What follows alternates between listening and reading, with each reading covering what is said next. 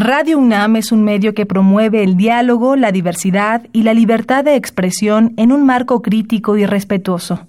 Los comentarios expresados a lo largo de su programación reflejan la opinión de quien los emite, mas no de la radiodifusora.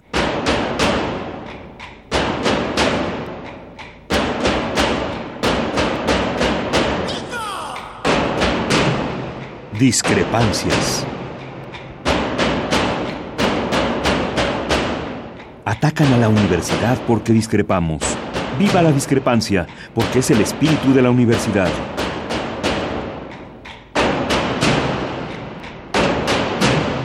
Martes de Discrepancias. Conduce Miguel Ángel Velázquez.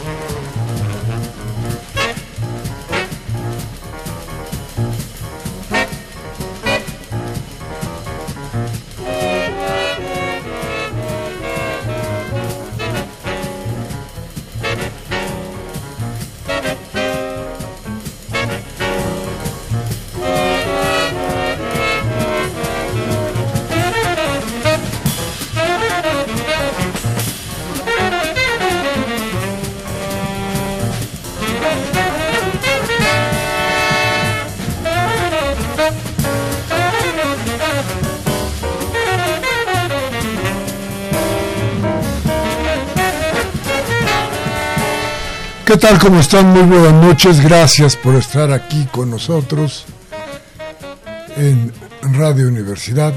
Esto es, desde luego, discrepancias en tiempos de coronavirus. Eh, ¿Guerra o no? El tema es que a final de cuentas estamos todos de alguna u otra manera impactados por lo que ha sucedido en el mundo. ¿Qué tan cierto, qué tan real, qué tan pandemia, qué tan mortal, qué tan difícil es. Creo que todavía no es tiempo de poder, eh, no lo podemos evaluar con certeza. Sin embargo, sin embargo, a mí me parece, eh, ya lo analizaremos con más tranquilidad y calma, pero me parece que cuando menos la Ciudad de México, la Ciudad de México está prácticamente cerrada Quiero decir con esto que eh, hay una gran cantidad de servicios públicos que no se dan, hay una cantidad inmensa de espectáculos y reuniones que no se están efectuando, en fin, parece que la, la ciudad sin caer en la parálisis está prácticamente cerrada. Yo creo que esto esto nos habla mucho de que tenemos que tener el cuidado suficiente, porque independientemente de lo que suceda y de lo que pueda pasar en adelante, eh, hoy lo que estamos viviendo, pase lo que pase, sea lo que sea, es una alarma general que ya se nos metió en el tuétano y que nos tiene a todos, a todos en realidad, eh, con un pensamiento difícil, con el impacto psicológico de que podemos ser nosotros uno de los infectados y, desde luego, tomando medidas que probablemente no sean tan necesarias, pero que son demandadas por la gente.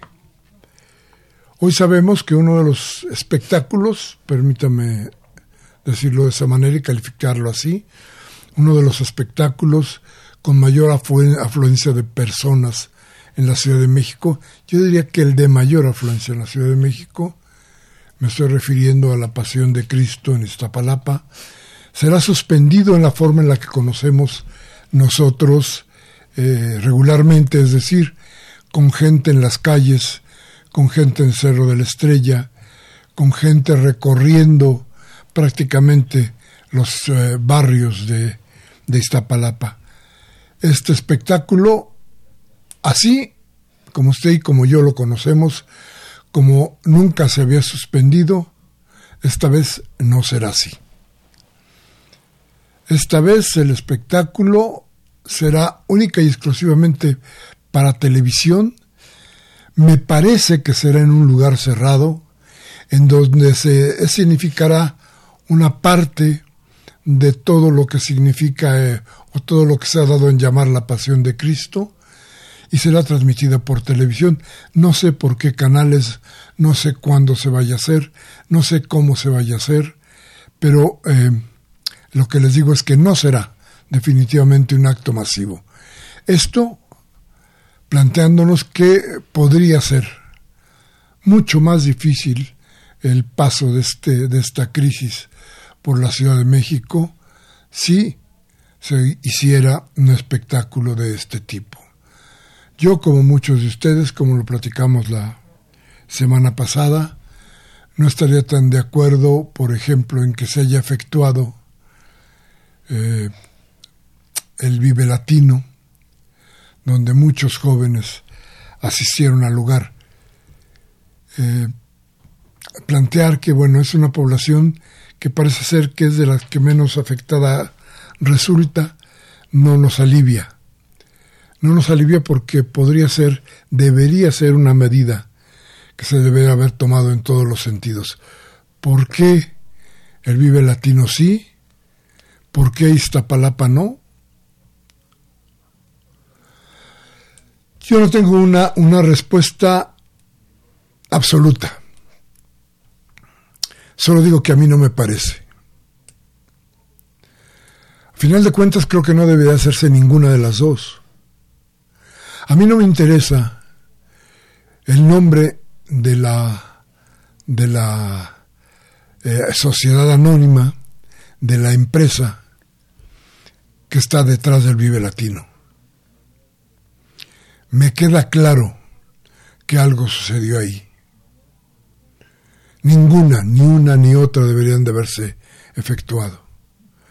Pero bueno, hoy, pese a esto que le acabo de decir, me parece que estamos viviendo una ciudad, insisto, cerrada, una, cerrada, una ciudad que está preparándose para no caer en lo que pasó en Italia, de lo que ya hemos hablado, principalmente porque en Italia, en Italia y en España algo que sucedió que es real es el descuido. Es la omisión, del, es el descuido de la gente y de las autoridades. Esto parece que aquí no va a pasar. Yo espero que esto no suceda. Por lo pronto le damos las buenas noches. Desde luego que vamos a tocar el tema, el tema de hoy el tema que nos preocupa sigue siendo coronavirus. ¿Qué vamos a hacer? De esto vamos a platicar hoy aquí en Discrepancias. Por lo pronto le doy desde luego las buenas noches y la bienvenida otra vez a Susana Lugo. ¿Cómo estás, Susi? Buenas noches a todos. Muy bien, Miguel Ángel, muchas gracias. ¿Cómo estás tú? Perdóname. ¿Cómo estás? Pues creo que todavía no me da el, el virus. Y la, corona la tomo con todavía con salecita. El comercial me lo cobran a mí. bueno, pero este, pero creo que vamos a tener un programa interesante. Vamos a ir un corte, vamos a darle los teléfonos a nuestro público y regresamos con nuestro invitado. Nuestros teléfonos en cabina 5536 8989 y la sin costo 01800 50 52 688. Regresamos de inmediato.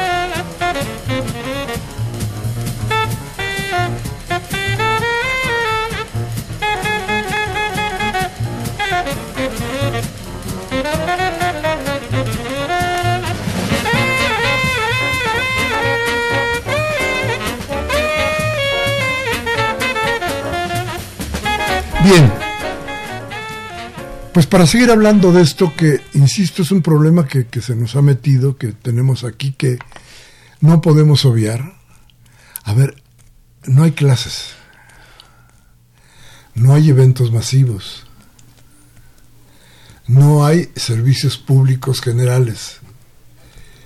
Eh, ¿Qué nos está pasando? Voy a pedirle a, a, a Susana que nos diga quién es nuestro invitado hoy y vamos a pedirle que nos responda esto que estamos diciendo. Por supuesto, Miguel Ángel. El día de hoy nos acompaña el doctor Plácido Enrique León García, que es el director de atención médica de los servicios de salud pública de la Ciudad de México. Buenas noches, doctor. Buenas noches, Buenas noches, Susana. doctor. Buenas noches, Miguel Ángel. Gracias por la invitación. Pues a ver, platíquenos cómo está esta cosa. ¿Qué, es, ¿Qué está pasando en la ciudad? Sí tenemos una ciudad cerrada, no tenemos una ciudad cerrada. ¿Qué es, qué es lo que está pasando?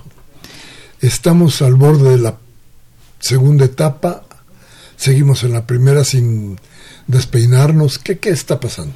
Sí, bueno, comentar, eh, la enfermedad tiene un comportamiento que la han dividido en tres etapas, se ha dividido en tres etapas. La primera etapa es la que estamos viviendo ahorita.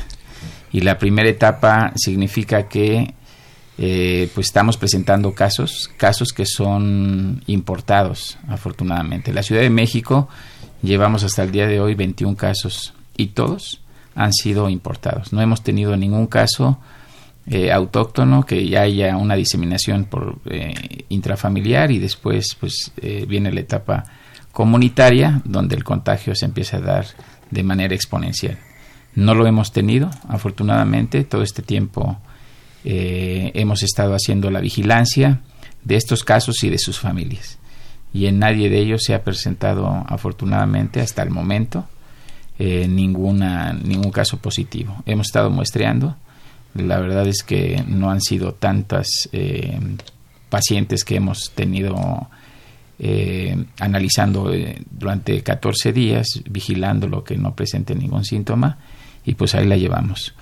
Entonces somos una ciudad de casi 9 millones de habitantes, más los 5 que vienen y nos visitan diariamente, pues eh, se considera, es una ciudad bastante población que está todos los días y pues ahorita tenemos encendidas todas las alertas para estar vigilando este proceso. Obviamente, seguramente vamos a pasar a la etapa 2.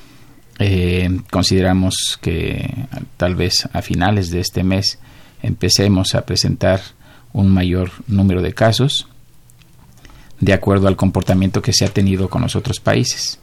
¿Sí? Más o menos son los tiempos que se ha comportado así el virus y entonces estaremos atendiendo un número de mayor de personas. Y entonces entraremos en una etapa 2. En una etapa 2 donde empiezan a haber algunas restricciones, sobre todo como medidas para eh, evitar que la gente se empiece a contagiar. Entonces, ahorita no tenemos ninguna ciudad cerrada. Ahorita lo que estamos generando es conciencia en la población, sobre todo para que establezcan medidas preventivas de, lavado de manos, de estornudar o toser, eh, poniendo la mano, poniendo el brazo en posición de etiqueta y pues estando haciendo limpieza de los lugares de, que utilizamos para el trabajo, acostumbrarnos a limpiar el celular, etcétera. Entonces, esa es la conciencia que queremos crear, porque de esa forma vamos a afrontar una etapa 2 y no tener la problemática que tuvieron otros, otros países como Italia. ¿no? Estamos trabajando muy fuerte en la detección, en la preparación de las unidades médicas para que eh, pues podamos eh, tener una respuesta adecuada. El, el, el virus que, que produce esta enfermedad afortunadamente eh, no es tan, tan agresivo como si lo fuera la influenza. El 90% de los casos que hemos tenido eh, tienen molestias leves y el 10% solo han tenido molestias mucho más severas y algunos otros que sí han eh, tenido algún proceso, una infección pulmonar, una neumonía, que sería la complicación grave y sobre todo en aquellas personas que tienen alguna enfermedad adicional como diabetes, como hipertensión arterial, algún proceso, problema de dislipidemia, cáncer, etcétera. Entonces, pues son los adultos mayores, eh, son las personas que debemos de estar cuidando mucho para evitar que se contagien y obviamente tenemos que establecer esas medidas preventivas. Entonces, ahorita no tenemos esta ciudad cerrada, eh, continúa con este proceso, se han hecho algunas medidas, por ejemplo, la jefa de gobierno eh, estableció como una medida que las para que empecemos con esta cultura de de estar un poquito separados o alejados incluso ahorita el, mismo saludo. Este estamos tratando de que la gente se empiece a acostumbrar porque es muy difícil. Tenemos somos una población pues bastante amigable que pues nos abrazamos damos un beso al amigo a la amiga al compañero entonces pues bueno ahorita lo que queremos es empezar a fomentar esta parte de que la gente se empiece a acostumbrar y romper esto entonces, pues bueno, son muchas cosas las que estamos haciendo encaminadas a establecer sobre todo acciones de medida preventiva. A ver, doctor, de repente me confundo y yo supongo que hay mucha gente confundida. Ustedes dicen, bueno, decir, sí, este es un virus, sí hay una enfermedad, esto es real, esto es cierto. Pero no nos preocupemos porque ni es tan grave, ni nos pega tanto, ni tal y tal, pero sin embargo no vamos a la escuela, pero sin embargo cerramos. hay una serie de sin embargos que dicen, pues esto sería, este, ¿cómo sería entonces la fase 2? ¿Qué, ¿Qué, pasaría en la fase 2? Si estamos viviendo hoy como estamos viviendo, ¿qué pasaría en la fase 2? Tenemos ya, la escuela cierra un, cierran un mes. Yo no sé si aguante eh, la gente a cerrar un por ejemplo, los servicios públicos un mes, pero, o tres, porque parece que ese es el, periodo del que se está hablando ahora, ¿no? Pero a ver, este, si no es tan grave, entonces, ¿por qué tanto? Bueno, el, el, virus es muy contagioso, ¿sí? Es muy contagioso, entonces la gente fácilmente puede adquirir esta enfermedad. Pero igual era la influenza, ¿no? Sí, igual es la influenza. Eh, nada más que en la influenza la diferencia es que sí teníamos tratamiento para poder eliminar eh, las molestias y teníamos vacuna después. Aquí no tenemos ni tratamiento ni tenemos vacuna. Entonces la única forma de poder evitar es romper el mecanismo de transmisión. ¿Y cómo es? Pues mantener aislados los casos para que no esté infectando a toda la población. Entonces, cuando se empieza a dar la etapa de transmisión comunitaria, pues obviamente, seguramente mucha gente andará circulando en la calle, en el transporte público, y es ahí donde puede estar contagiando. Entonces lo que queremos es evitar eso y estar fomentando estas medidas preventivas de estarse lavando las manos, de evitarse tallar los ojos, de estarse agarrando la nariz, la boca, para que no se, se esté contaminando y adquiriendo la enfermedad. Entonces es un proceso infeccioso, muy contagioso, y que, eh, bueno, afortunadamente la letalidad es baja, pero si le da a los adultos mayores, la posibilidad de que se pueda complicar, pues es más alta, ¿sí? Eh, por ejemplo, en los niños, la letalidad es cero, en los niños.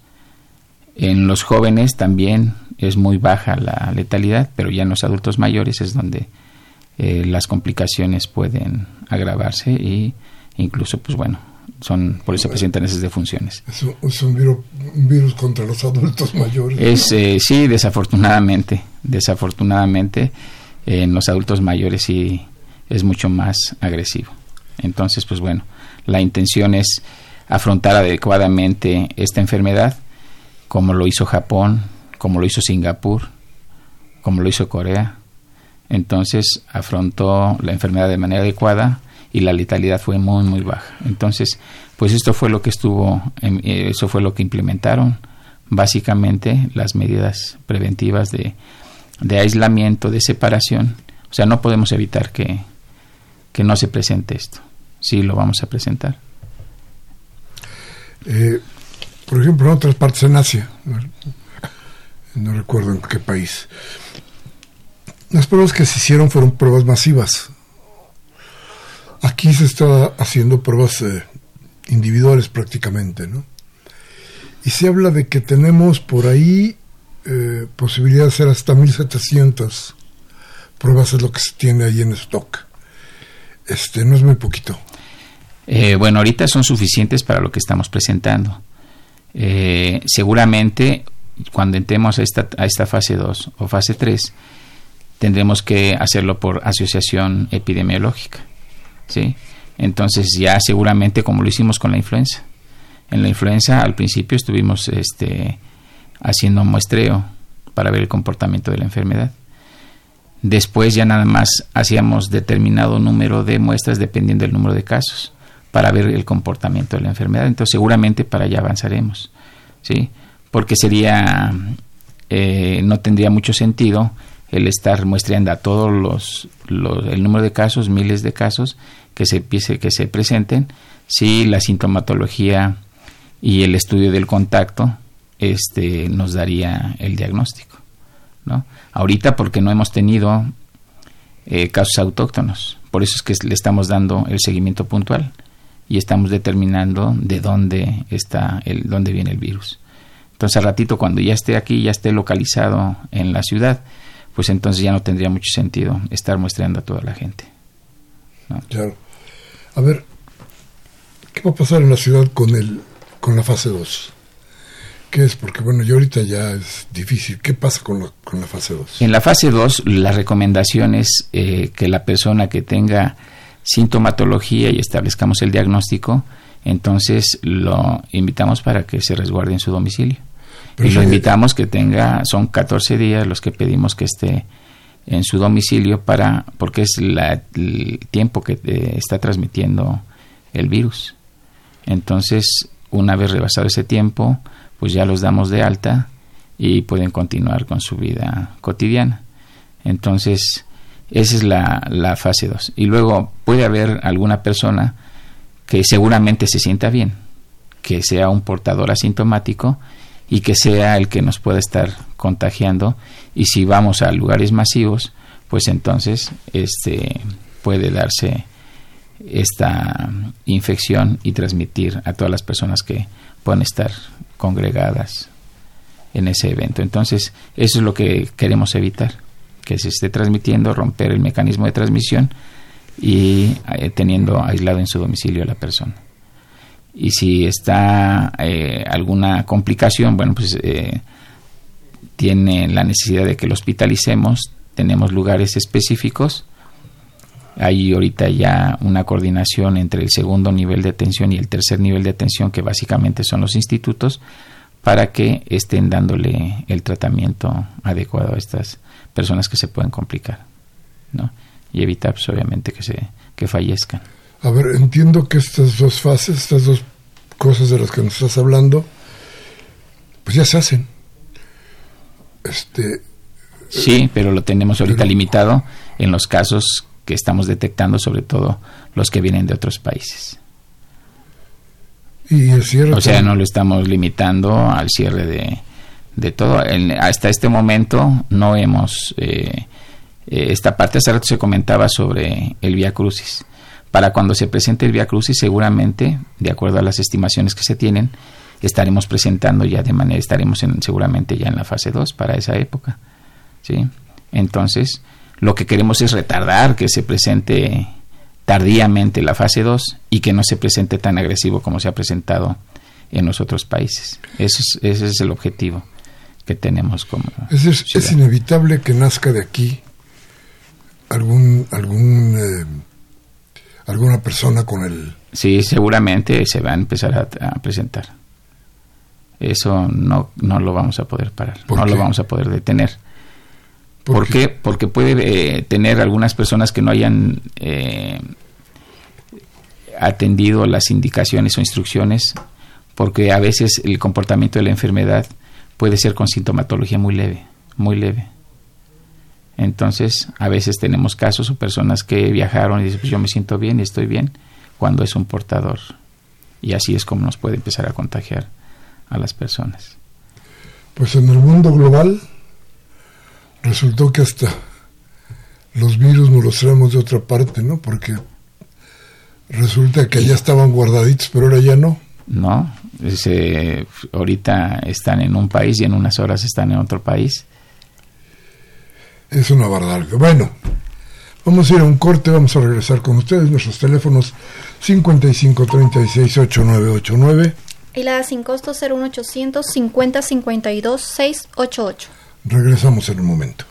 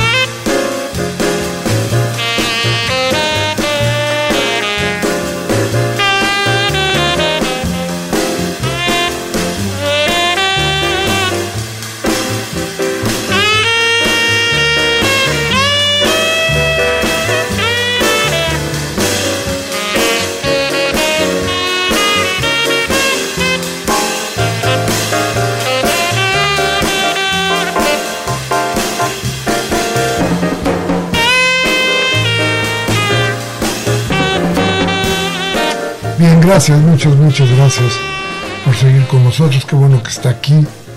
Qué bueno que oye discrepancias para tratar de enterarse o para que tenga usted información de lo que nos está sucediendo en lo cotidiano y alrededor. Fíjese que estuve muy preocupado hace unos días cuando de repente entre los enemigos de este régimen, que no son pocos, me refiero a compañeros como Joaquín López Dóriga, como Raimundo Riva Palacio, como em, eh, Alemán, o como Ciro Gómez, se dieron a la tarea de matar a uno de los miembros más altos de la Bolsa Mexicana de Valores, en un tuit que llamó la atención por todas partes y que generó, inmediatamente las críticas de todos lados porque el gobierno no había hecho lo posible por salvar una vida de un hombre tan tan bueno, tan tan este democrático, casi un santo. Este y entonces fue un ataque que duró poco el periódico Reforma, que fue el que inmediatamente después de lo de López Dóriga tuiteó también la muerte de este empresario, resulta que a final de cuentas tuvo que sacar un nuevo tuit para decir no es cierto. Y la Secretaría de Salud inmediatamente intervino para lo mismo. Pero bueno, el chiste es que hemos oído todo tipo, toda clase de ataques en contra del gobierno diciendo de todo, de todo, todo lo que se pueda se hace en contra del gobierno.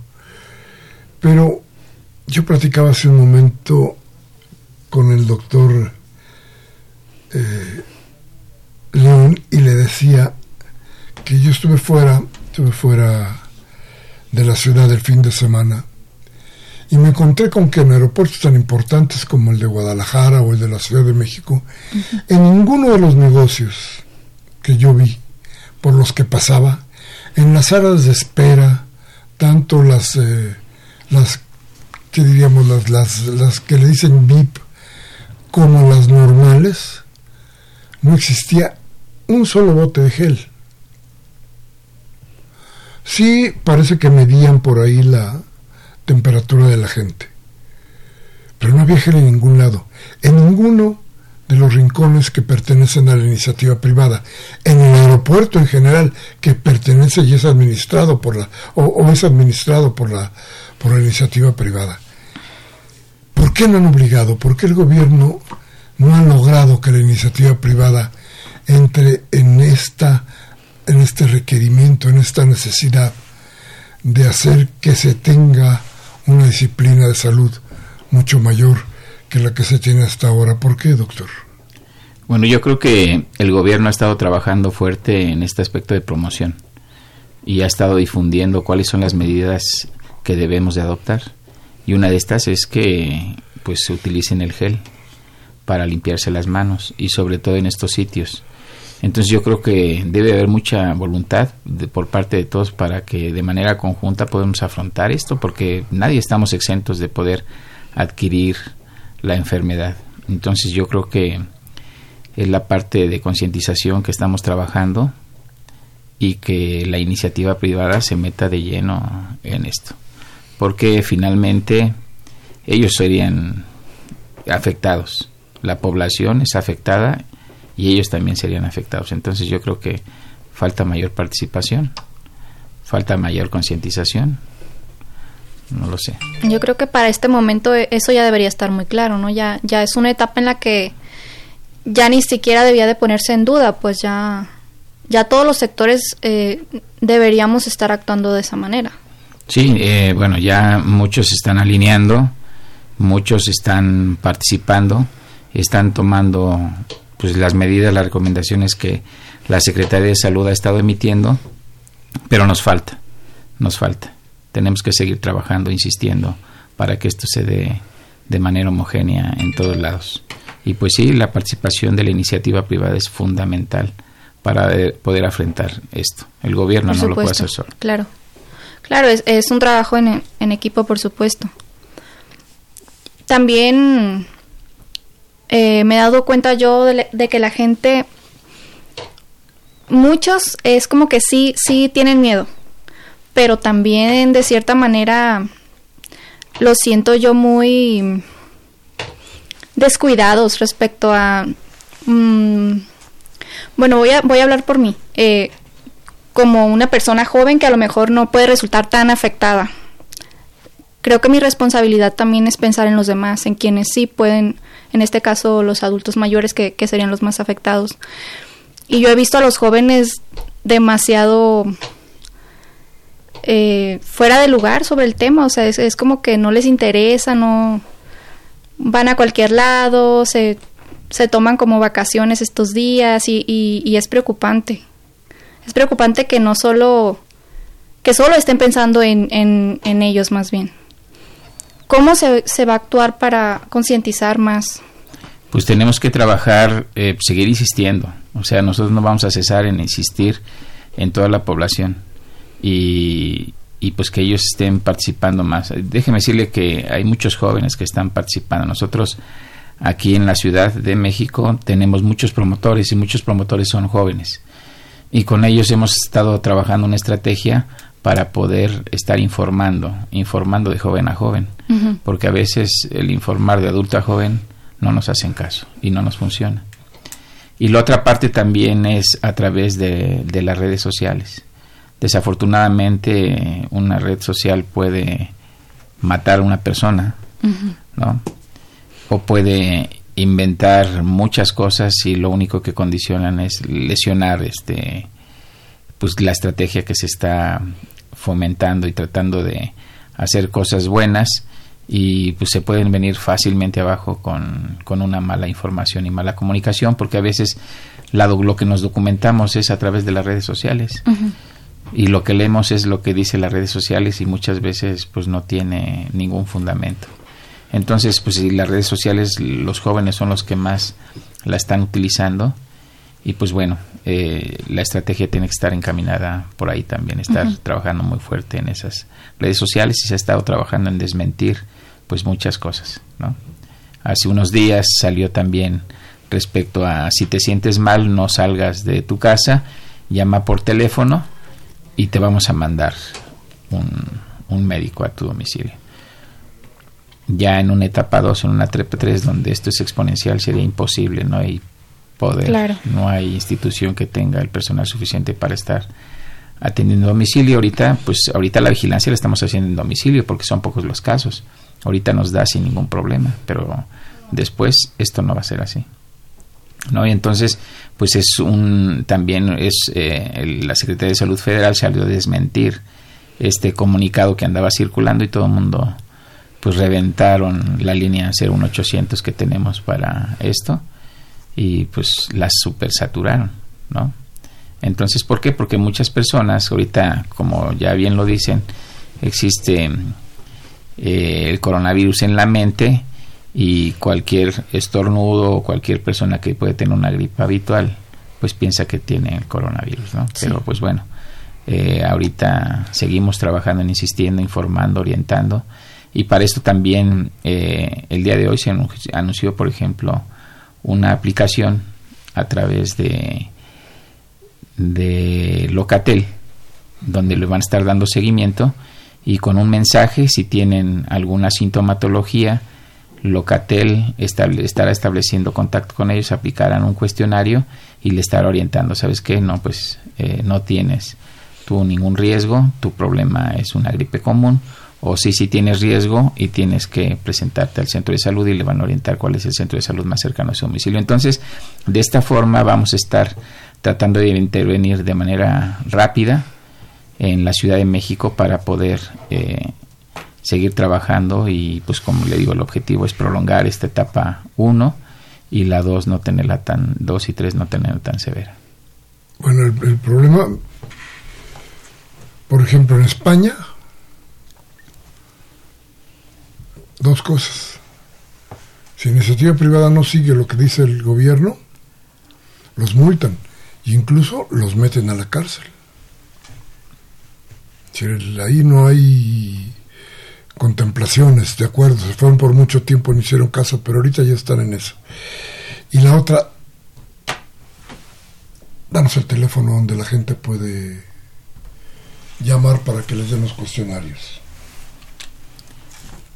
Eh, se, es, se manda un mensaje, un mensaje SMS. Eh, ahorita les doy el número de a dónde tienen que mandar ese mensajito y les van a regresar la llamada. Y esto es a través de la línea telefónica de Locatel eh, que estamos utilizando también para estar atendiendo esto. Entonces ahorita les voy a dar el, el número de a dónde tienen que llamar o mandar su mensaje. Y, y si creen que puede ser más estricto el gobierno con la iniciativa privada para evitar todo lo que nos estaba contando Susana, por ejemplo, de esta idea de que los muchachos, por decir algo, en algún bar, 100, 200 muchachos están todo el tiempo ahí metidos. Yo no sé si el tequila sea un buen. sirva para atacar el, virus, pero pero este pero ahí están sí. y no sucede nada y esto de ahí no hay nadie que mueva nada este déjeme decirle que eh, bueno se está trabajando a través de la agencia de protección sanitaria en la Ciudad de México están acudiendo a, a los bares hoteles eh, para estar trabajando esta información y orientación y esta vigilancia entonces eso es un trabajo de campo que no se ve pero sí se está insistiendo mucho.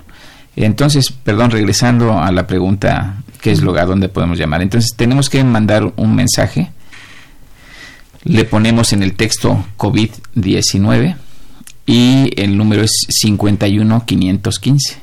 51515 mandamos el mensaje y entonces este ya ahí ponemos la información que queramos, pero debemos de poner COVID-19 en el mensaje de texto que estaremos enviando. Este mensaje no tendrá ningún costo para las personas, ¿sí?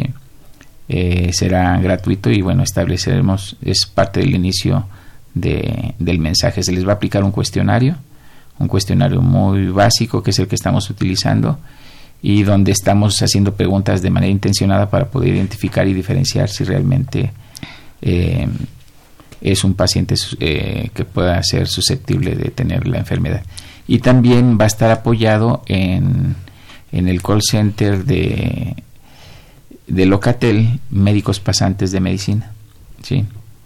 Eh, van a estar también apoyando y orientando a la población. ¿Ya está funcionando esto? Ya a partir de hoy, hoy fue el anuncio. ¿Y cómo, o sea, ya, ya pudo ver más o menos cómo ha estado, cómo ha sido la respuesta de la gente? Miren, en la tarde se anunció y ya, ya teníamos más de 800 mensajes. ¿Sí? Y, y se ha tomado con seriedad por la población. Yo creo que muchos mensajes son de prueba. Mucho de lo que estuvieron para ver si era cierto. Ajá. ¿no?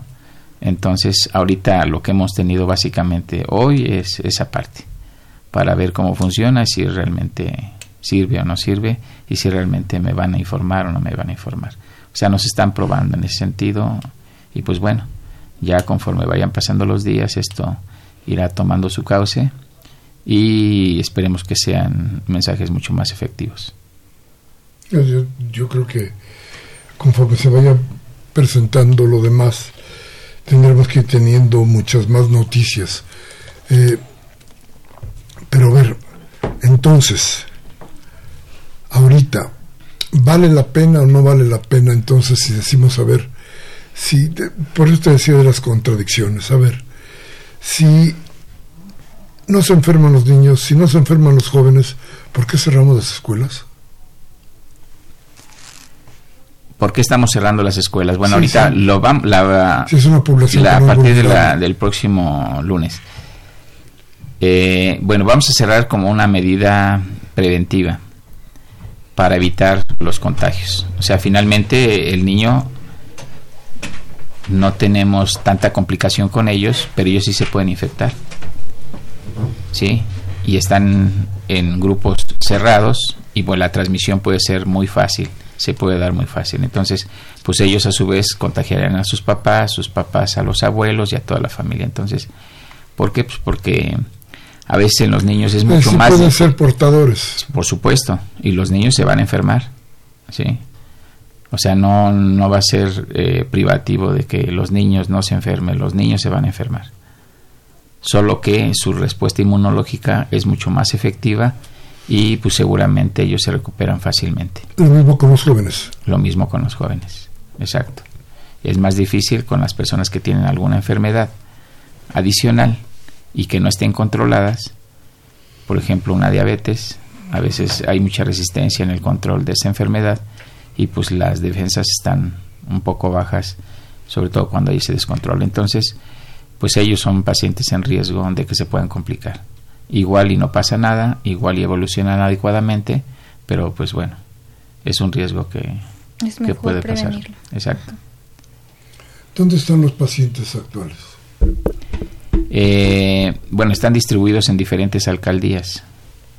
¿Y dónde están recluidos en sus casas? No, en sus domicilios. En sus domicilios están.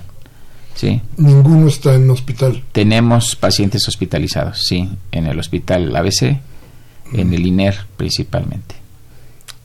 Ahí tenemos, tenemos dos. Dos, Y en el, en el INER. Y tenemos en el hospital ABC también. Entonces, muchos fueron, han sido hospitalizados, sobre todo está para establecer algunas medidas como diagnóstico, primero, y para aislamiento de la persona y de la familia. Entonces otros se fueron a su domicilio con las medidas de vigilancia epidemiológica y de seguimiento muy estricto y hemos salido adelante con ellos. ¿Y cómo es el, cómo es el cuidado en hogares? El, el cuidado en hogares es, le informamos que debe andar con su cubrebocas, tiene que estar así medidas de sanitización ahí, estar limpiando los lugares que está tocando. Eh, se le pide que si estornude o tose, pues obviamente traiga su cubrebocas y también utilice la técnica de etiqueta eh, y que pues se aísle lo más posible con la familia para que no le estén, no la pueda transmitir a ellos. Entonces lo que hacemos es que les pedimos que se resguarden en su habitación para que eh, pues este siendo y nosotros hacemos la vigilancia a través de vía telefónica o presencial para ver cómo se encuentra la persona. Déjenme decirles que la mayoría de las personas que hemos estado vigilando eh, tienen síntomas muy leves, muy leves como una gripe común, ¿sí? y aún menos que una gripe común, a veces nada más el escurrimiento nasal, fiebre, fiebre que es el signo eh, que pues nos puede indicar esta parte de la presencia de este proceso infeccioso, la fiebre y la tos, son por eso es que estamos midiendo la temperatura, porque son de los signos y síntomas que se presentan pues, en todos estos casos. Pero pues esto ha sido muy leve, fiebre unos días, se le desaparece, la tos leve, se le desaparece y... Pero aún así, ya asintomático, le pedimos que eh, se aísle 14 días, porque es lo que se ha visto que la persona puede seguir transmitiendo la enfermedad. Claro, este, yo creo que es bien difícil también el aislamiento, ¿no? Sí, claro. este, ¿cómo, la ciudad está preparada para todas estas cosas? En lo, en lo médico, desde luego, está preparada. Tenemos eh, lo suficiente para enfrentarla. Por ejemplo, quiero saber, ¿hay algún medicamento que sirva? Eh, no. ¿Hay alguna posibilidad de hacer algo? No, no hay tratamiento para, para esta enfermedad. No hay ni medicamento ni vacunas. Lo único es eh, el tratamiento sintomático y que la respuesta de su organismo pueda ayudarlo. ¿sí? Entonces, este... Si no se cura solo, no se cura. Si no, sí, así es. O se puede complicar. ¿Y cuál es la principal complicación? Pues una neumonía. Eh, yo quisiera saber cómo, cómo se ha detectado a los pacientes asintomáticos, o sea, que, ¿cómo, ¿cómo ha sido el elegirlo para hacer una prueba? O? Eh, generalmente todas las personas, como ha sido todos de importación, eh, muchos de ellos nos informan, nos dicen, ¿saben qué? Yo estuve en este país y estuve en contacto con personas que se enfermaron, ¿sí? Entonces lo podemos estar agarrando en etapas iniciales, cuando apenas va a empezar a desarrollar los síntomas. Le tomamos la muestra, la mandamos a analizar y es así como nos, han, nos hemos enterado de que pues están siendo positivos. ¿sí? Entonces, pero ahorita básicamente es con el antecedente de haber viajado y haber estado en contacto con personas enfermas. Pero no hay nada para paliar los malestares, digamos. Sí, utilizamos paracetamol, por lo que se utiliza un antihistamínico para eh, el escurrimiento nasal, para controlar, mitigar la fiebre. Básicamente es lo que se utiliza para atender esta enfermedad. Es una barbaridad, ¿no? Es esta cosa, qué bueno. ¿Y cómo, cómo distinguen un caso de, coronavirus y uno de, de influenza, por ejemplo, en este caso que uno como por la sintomatología muchas veces. ¿Qué es lo que qué es lo que varía? Eh, primero, ahorita el antecedente de haber viajado, de haber estado en contacto, ¿sí? Si una persona que vive en la Ciudad de México que ni ha salido ni ha tenido contacto, pues seguramente tiene puede tener influenza, puede tener una enfermedad tipo influenza, puede tener eh, pues algún otro infección respiratoria, pero pues obviamente lo que nos descarta si tiene o no coronavirus es el haber, el antecedente de haber estado en un país y haber estado en contacto con personas que se enfermaron. Ahorita es como que la, Así la diferencia. Así es. Bien, vamos a ir a un corte y vamos a regresar con lo más importante de este programa, que es la voz de usted, que es de verdad las llamadas de nuestro público, Susana, que nos hacen el favor de recordarnos muchas cosas, de cuestionarnos otras, pero siempre de estar en contacto con nosotros. Entonces, vamos al corte, regresamos, teléfono 5536 8989. Nuestra alada sin costo 01800 50 52 688. Regresamos inmediato.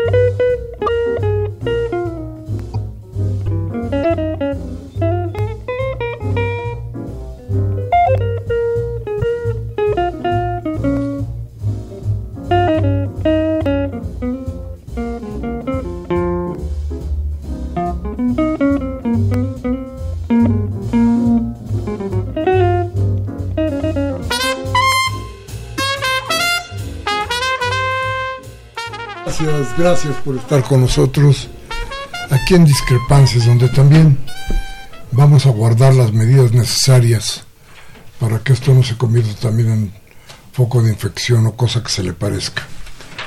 Este, y, y bueno, vamos con, con nuestras llamadas. Susi. Claro que sí. El licenciado Augusto Holguín de Coyoacán nos dice, felicidades al programa.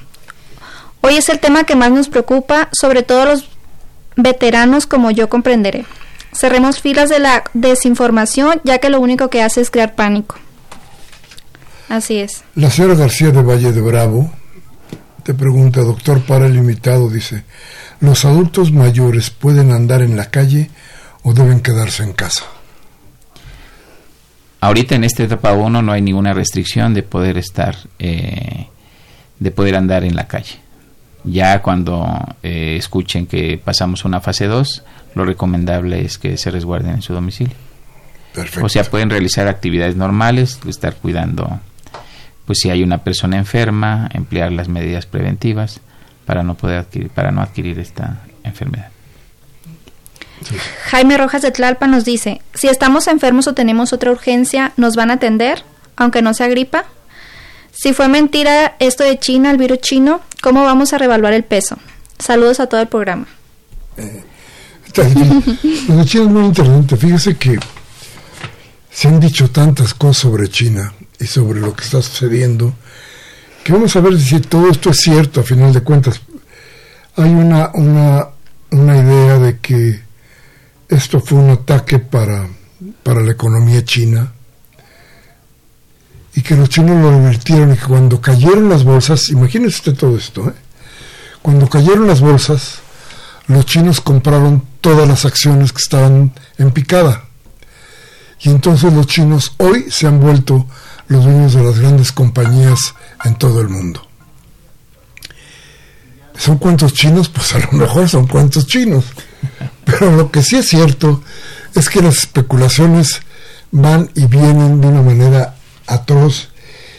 Y eh, déjeme decirle algo, lo principal de todo esto es que desvían la atención de los puntos importantes que deberíamos estar tratando. Y entonces nos ponemos a preguntarnos, vamos, los chinos se han convertido hoy por hoy en la gran potencia mundial.